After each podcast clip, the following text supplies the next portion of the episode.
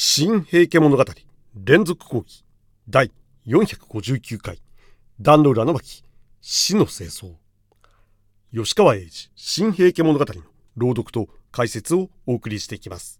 各回の注釈と授業内容の音声ファイルは学びやホームページ学びや .caesar.net 学びや .caesar.net でチェックできます。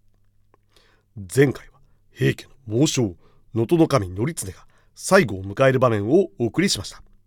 義経が木端の船に帝がいると知るその少し前のこと。兵大納言時忠は臨海跡を出て漁村に身を潜めていました。阿波の民部の老頭たちが時忠を警護し子息の時実もそばにいました。時忠は沖の方を見つめて頼りを待ち続けますが一向にやってきません。時忠が阿波の老頭に船は何艘あるかと尋ねると3艘と答えました。時忠は待ち暮らしてもダメならば思案を変えねばなるまいと息子時実に話します。それでは本文を見ていきます。言っている時だった。待ちかねていた。卒の局からの皮脂が一艘の小舟の底に身を伏せてここに着いた。牢こいできた一平は局が日頃目をかけていた老頭だろう。が大事な文は一女性の肌に持たせてよこしたのである。彼女は船底に身を伏せ上からトマをかぶっていた。見れば自部教の局の姪で竜田の天地という気丈な女性であった。時忠はぎょっとした。なぜならば自部教の局は権中納言友盛の義妹である。つながる縁の女子であればはや友盛の知るところとなったかと事の破れにと胸をつかれたからだった。けれど竜田の天智の話を聞いてほっとまた胸なで下ろしたことでもあった。帝のおそばに残っている女房方は卒のお局のお打ち明けを受け帝の恩命だに安かるものならばとひたすら心を一つにしておりまする。神仏の恩手を待つように気髄の現れがあろうことを暗い船底にてただただ祈りを追っておりまする。竜田の天智はそう言った。それすら上の空に聞きつつ時忠の手は妻の密書を開いていた。さしも豪福な時忠すらも指にかすかな震えを見せた。時実も気が気でない。ち父上きっそ何と見えまするか。萩見のそのご書状には。同じお船には二殿が乗っておられる。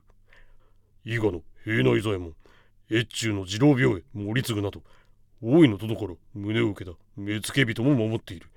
その中でのこと、密書を出すも難しゅうて、随分外も心を砕いたらしいぞ。が、詳しいことは今話しているいとまわない。すぐそれへ参ろう。では、それの恩ありかも。わかった。ほげたに掲げた細き木端が目印とある。やれ、それなれば。司祭直ちに、阿波の民部殿へ知らせ、また、阿波殿より宝願殿へ、即刻の法を頼みたいぞ。三層のうち一層はそのよしをもって先に急げ。彼の玄関に、すぐ、阿波の老頭三兵衛が先へ沖へ出て行った。時忠親子は自分たちの隠れていた漁夫の家へ、竜田の身を託し、二層の小舟に乗り分かれて、すぐ沖なる乱軍のうちへ紛れ入った。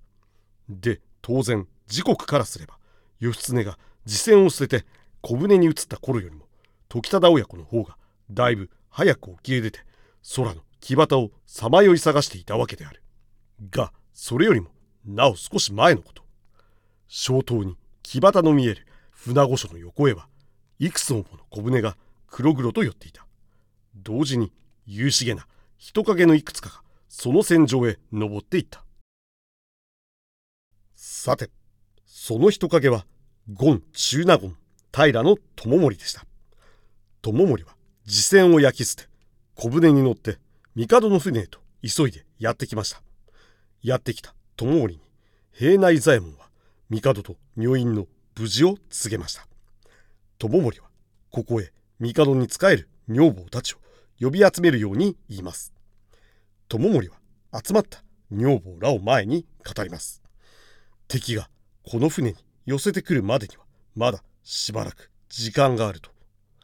この言葉を聞いて、現実を突きつけられた女房たちは泣き出します。そして、この言葉は、ミスを隔てた館の中にいる2位の尼たちにも聞こえていました。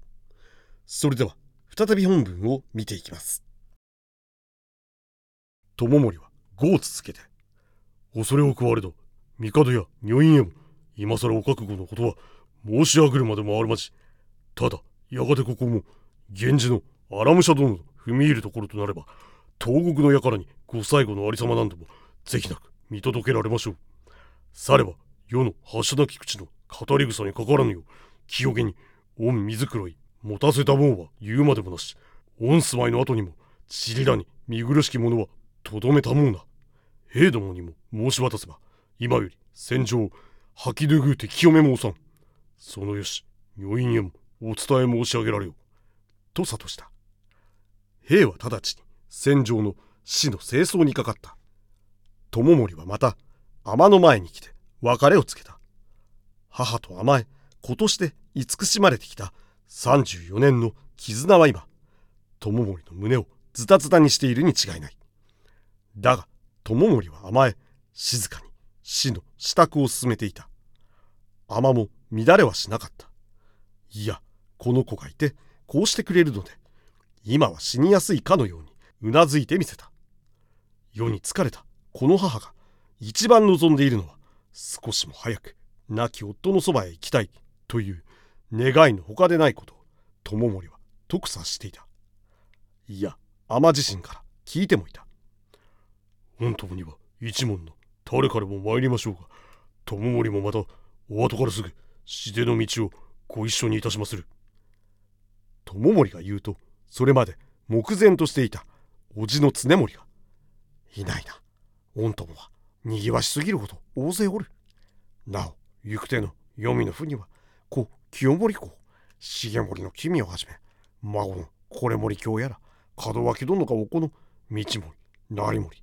さてはまた、この叔父がこの常政、常年、敦盛何度か、皆待っていることでもあろうよ。されば、友森殿は後の始末してゆるりと参られたがよいぞ。といつにない明るい小姉で言った。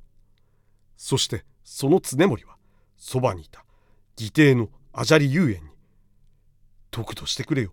おかみそりは真似ばかりでよい」と頼みまだ相違をこうて鎧の上に来いつでもと支度を済ました。それらは一瞬に思われたがいつか日はシンクと一貫の橋を地下と見せつつ夕雲に沈みかけてい海面も戦場のアイロも紫バンダ簿記にくるまれようとしていた。帝は天が抱き参らせて。いやおら天は館の外へ出てきた。常森も森国もそして地座の僧侶までことごとく受水の覚悟を見せて。船べりへ立ち並んだ。人々は無言になり今し荘厳の美を極めた。落日の燃えくるめきを裁縫の譲渡と見て誰言い合わせるともなく手を合わせた。そして女院と帝をお待ちしていた。さて次回は古典でも有名な安徳天皇受水の場面です。本日の授業はここまでになります。